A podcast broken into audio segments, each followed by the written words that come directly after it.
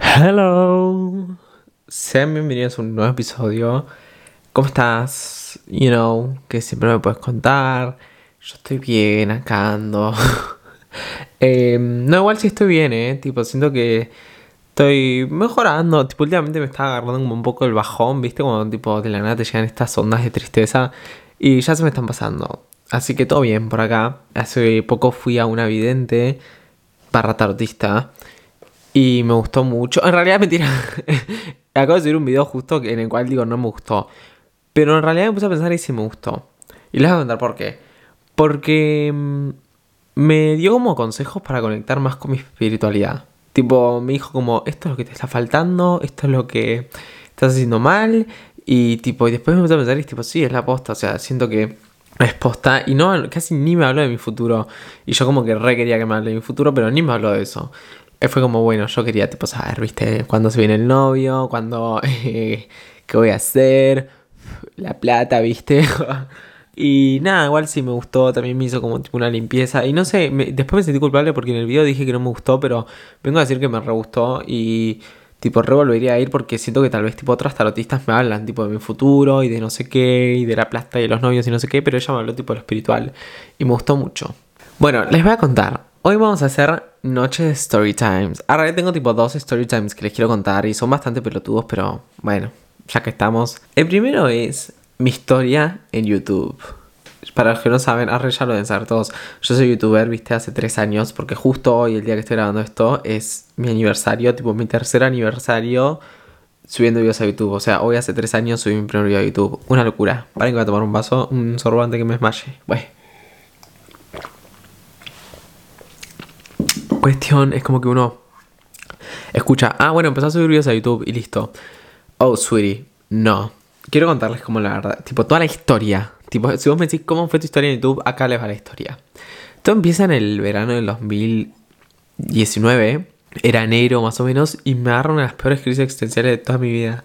Tipo, yo no sabía ni qué quería hacer con mi vida, ni cuál era el propósito de mi vida, ni qué quería hacer, también tampoco quería estudiar una carrera y caer en una rutina de estudiar una carrera, recibirme, trabajar toda la vida 8 horas al día y así tener vacaciones. Tipo, yo dije no. Y encima estaba triste y deprimido porque yo estaba en el closet.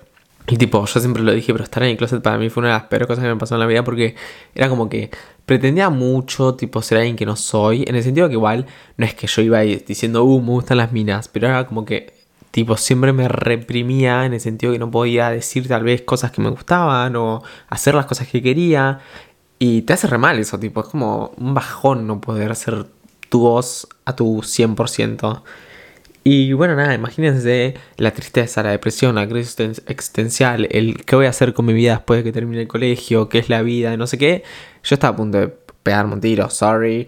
Tipo, yo siempre tuve como el sueño de ser youtuber. Realmente desde que yo tenía tipo 8 años grababa tipo, no, no grababa en realidad, pero ponele, hacía como halls, viste, imaginaba que estaba grabando un video, en un momento hasta lo intenté, tipo con mi mejor amigo de la infancia, tratamos de grabar un video para subir a YouTube y nos cagamos de risa, tipo, no salió, no funcionó, menos mal que no lo hice igual porque me hubieran hecho un bullying en esas alturas de mi vida, pero no funcionó, pero como que siempre estuvo ese sueño de ser youtuber.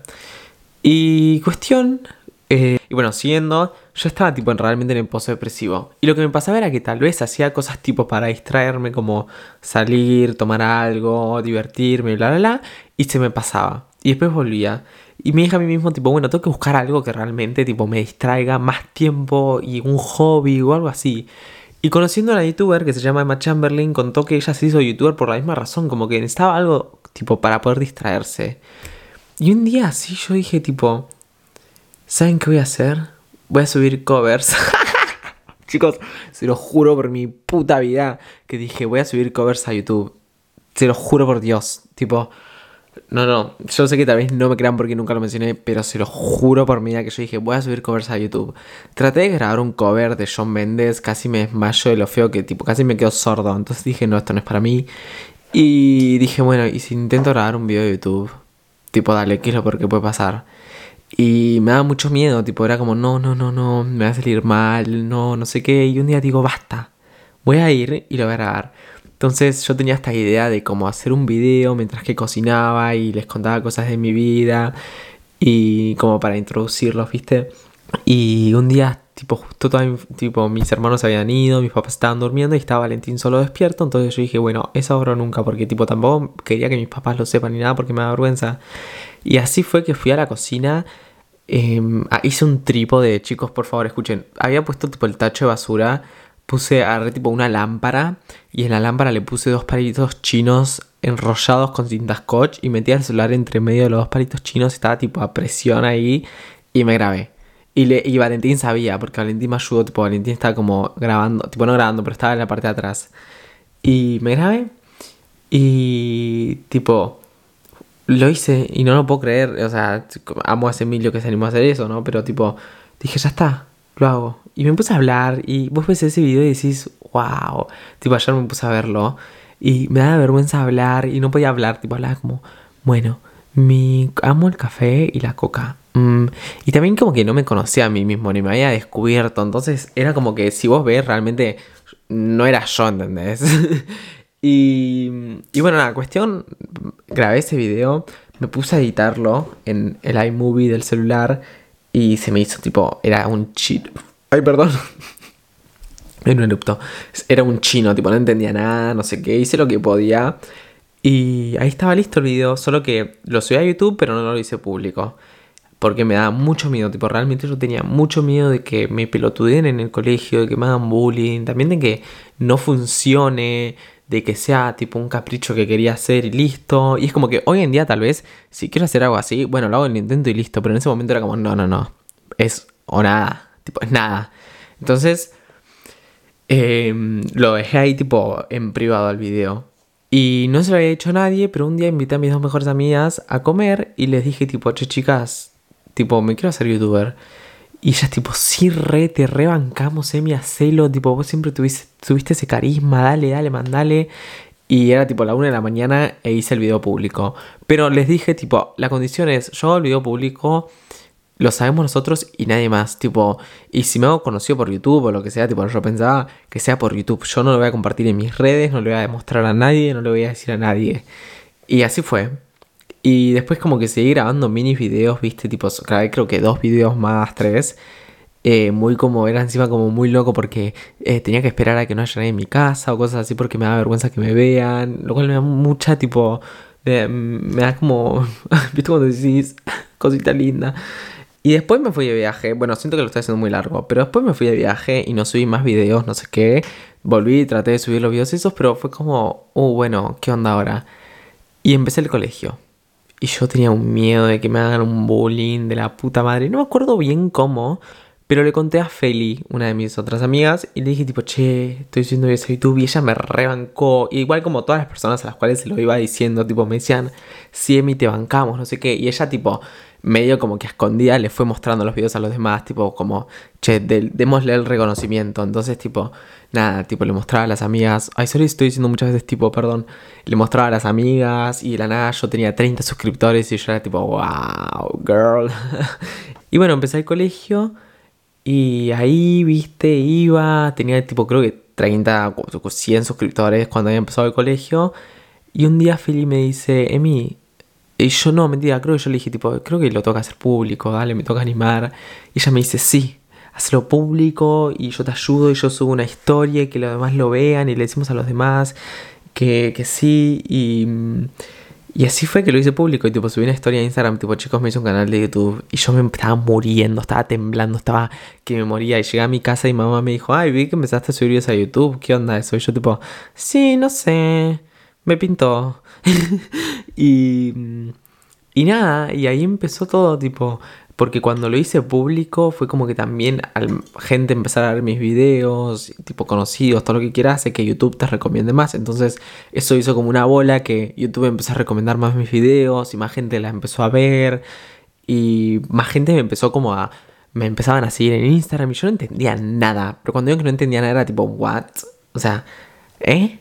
Y mm, llegué a los mil suscriptores y yo no lo podía creer. Ahí fue cuando empecé a decir, tipo, bueno, esto es como una responsabilidad y le tengo que empezar a meter un poquito más y no sé qué. Y mm, se me hacía bastante difícil igual. Es más, justo ayer viendo los videos me acordaba de cuando iba al colegio, llegaba y trataba de no dormir siesta para grabar los videos y se me hacía imposible, tipo, me moría. Cuestión nada, sí, subiendo mis videitos, viste, subía un video a la semana, la gente los veía y bla, bla, bla. Y de la nada, tipo, tenías 10.000 suscriptores y yo no entendía nada. Y mi familia tampoco. Y yo le decía, tipo, hoy llegan los 10.000 suscriptores. Y ellos, tipo, what? Tipo, son 10.000 personas. Y yo, tipo, sí. Y mm, no sé, y era como súper emocional porque yo había, tipo, yo siempre lo voy a decir, pero yo tiré un tiro al aire, ¿entienden? Y le pegué. o sea, porque lo hice con la vara mínima. Porque lo hice con la intención de, bueno, por lo menos si no me gusta o no sale bien, lo intenté.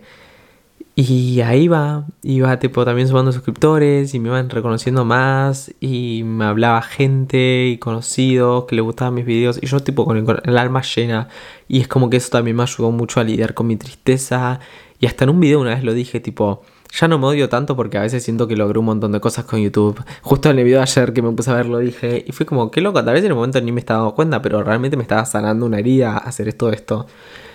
Y así fue que seguí viendo y como que, no sé, me empezaron a poner, me reconocían en el colegio y me pedían fotos en el colegio. Y bueno, nada, en el colegio todo bien, no me hicieron bullying. También siento que fue porque yo tenía como amigas que conocían a las personas que me podrían llegar a hacer bullying y como que le pusieron los puntos. Y tampoco igual me importaba mucho, tipo tal vez sí se tiraban un comentario tipo, uh, ahí va el youtuber, viste, Y nada, después la recabió porque tipo empecé a ir al colegio con 70.000 suscriptores. Entonces yo era como, ya está, soy yo mi mejor, soy Ricardo Ford, ¿entendés? Y, y bueno, nada. Eh, fue una locura, fue mucho para procesar. Después terminé el colegio y dije, bueno, me voy a tomar un año para seguir haciendo esto. Me agarró la pandemia y le metí y subí videos y después el año pasado también y este año sigo acá y es como que me han pasado un montón de cosas relacionadas con eso que me llenan el alma. Siempre es como que lo voy a decir, pero tipo cuando me llegan esos mensajes de que mis videos les ayudan y que los distraen, me sigue dando la misma sensación que me daba hace tres años, que es que me llena el alma, tipo es como lo más lindo que me pueden decir. Es algo que me hace muy feliz, si sincero, y me, me ayuda de muchas maneras. Y yo siempre lo voy a decir, pero creo que la gente nunca va a ser consciente de lo que me ayudó, porque me ayudó a crecer de una manera, me ayudó a tener una responsabilidad, me ayudó con los problemas de mi vida, con mis inseguridades.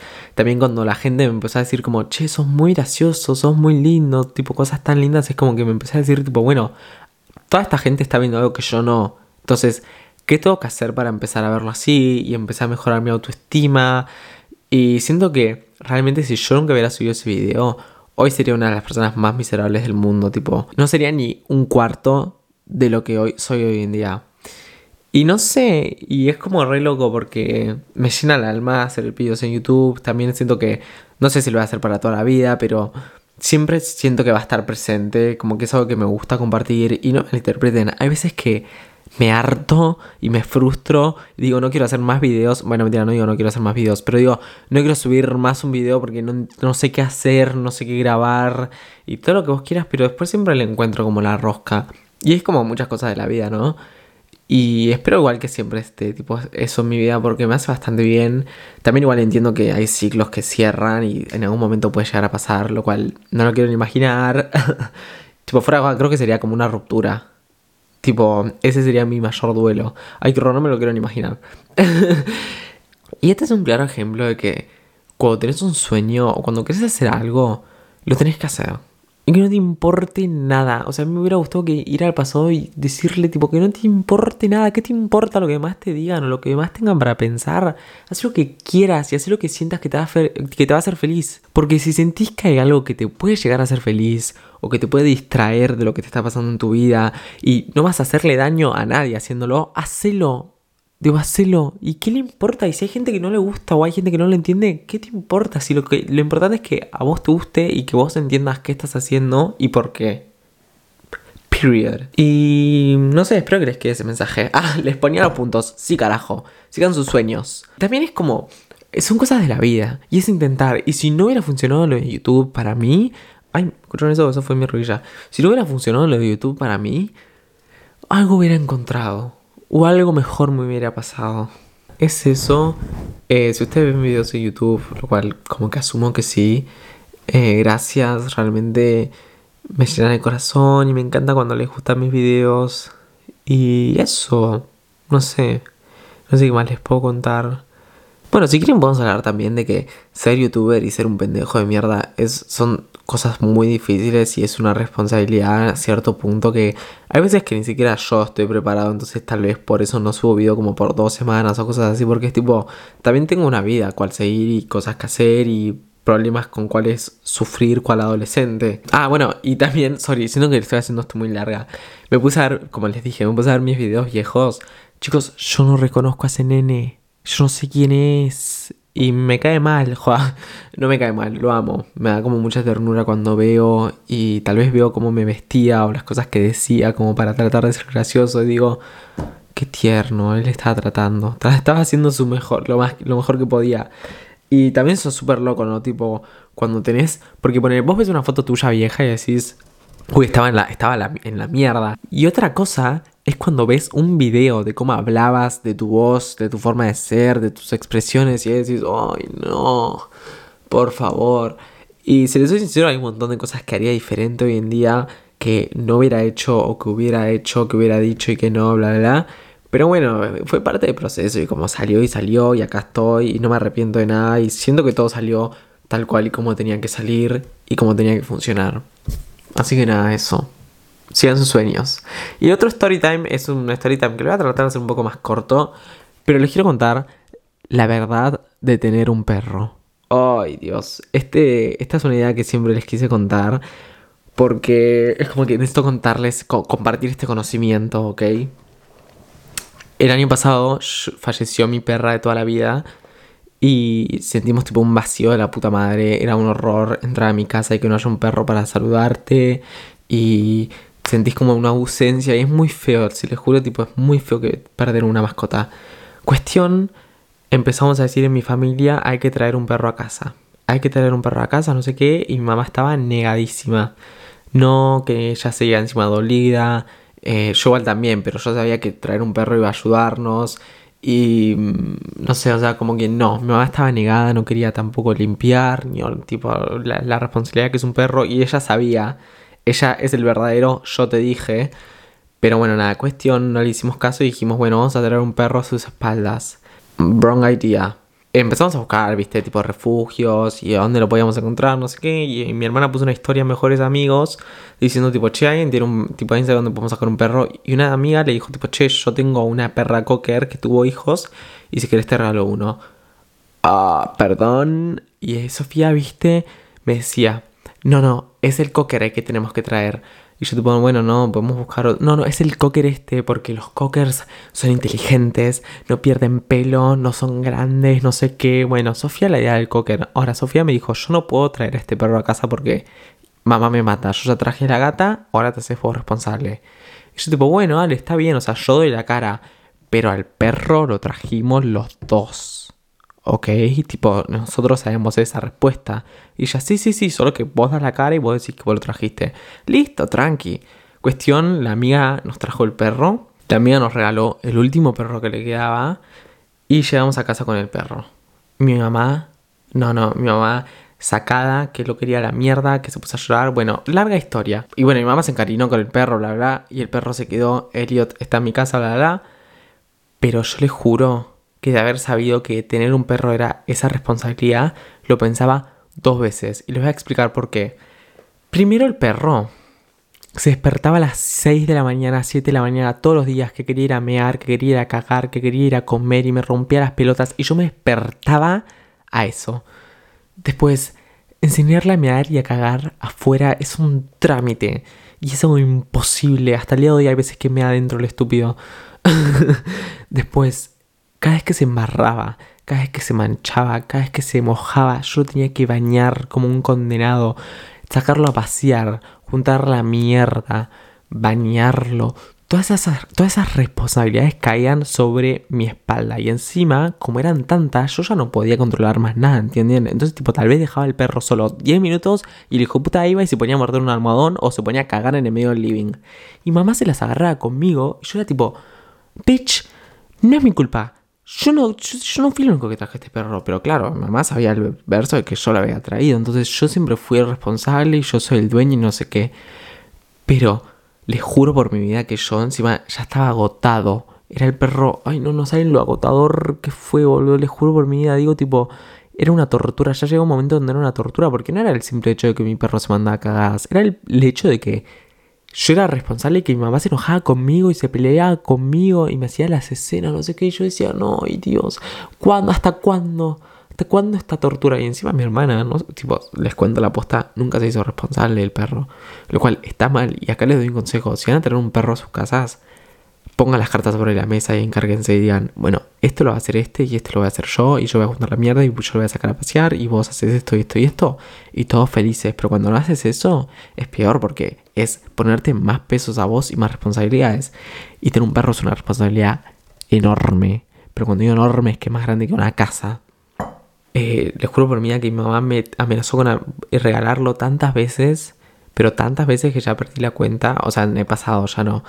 Pero me decía, sí lo voy a regalar porque es un hijo de puta, porque hace todo mal y no sé qué. Yo ahí en desesperación le pedía a mis guías espirituales, yo le decía, yo le rezaba al universo, le decía tipo, por favor, ayúdeme que Elliot se porte bien y que deje de hacer cagadas y la puta que lo parió.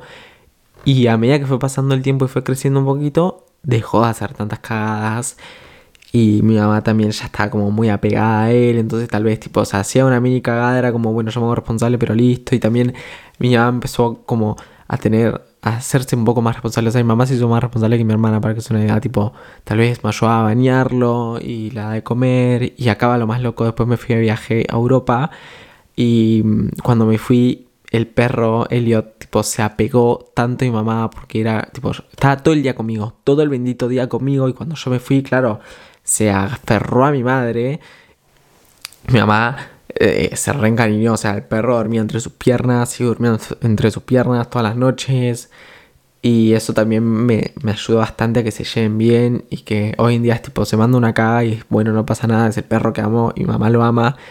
Pero eso, no sé, o sea, ahora es un final feliz y estamos todos bien y ahora es un perro más grande y es más responsable y no hace tantas cagadas, pero en su momento me volvió loco se los juro por mi vida que me volvió loco. Era también, eh, no sé, quiero salir a la noche y bueno, con quién se queda el perro como si fuera un bebé, ¿entienden? Entonces yo les digo esto para que sepan que si le van a quieren entrar un perro, un gato, un pez, un hámster, lo que sea, sepan que es una responsabilidad enorme y que tienen que organizarse bien qué van a hacer y las cartas sobre la mesa siempre. Y no lleven perros a su casa sin que su mamá lo sepan porque después se lo van a reprochar. Bueno, igual sí funciona lo de traer perro, sí, no decirle así, porque miren a mi gata y el perro este.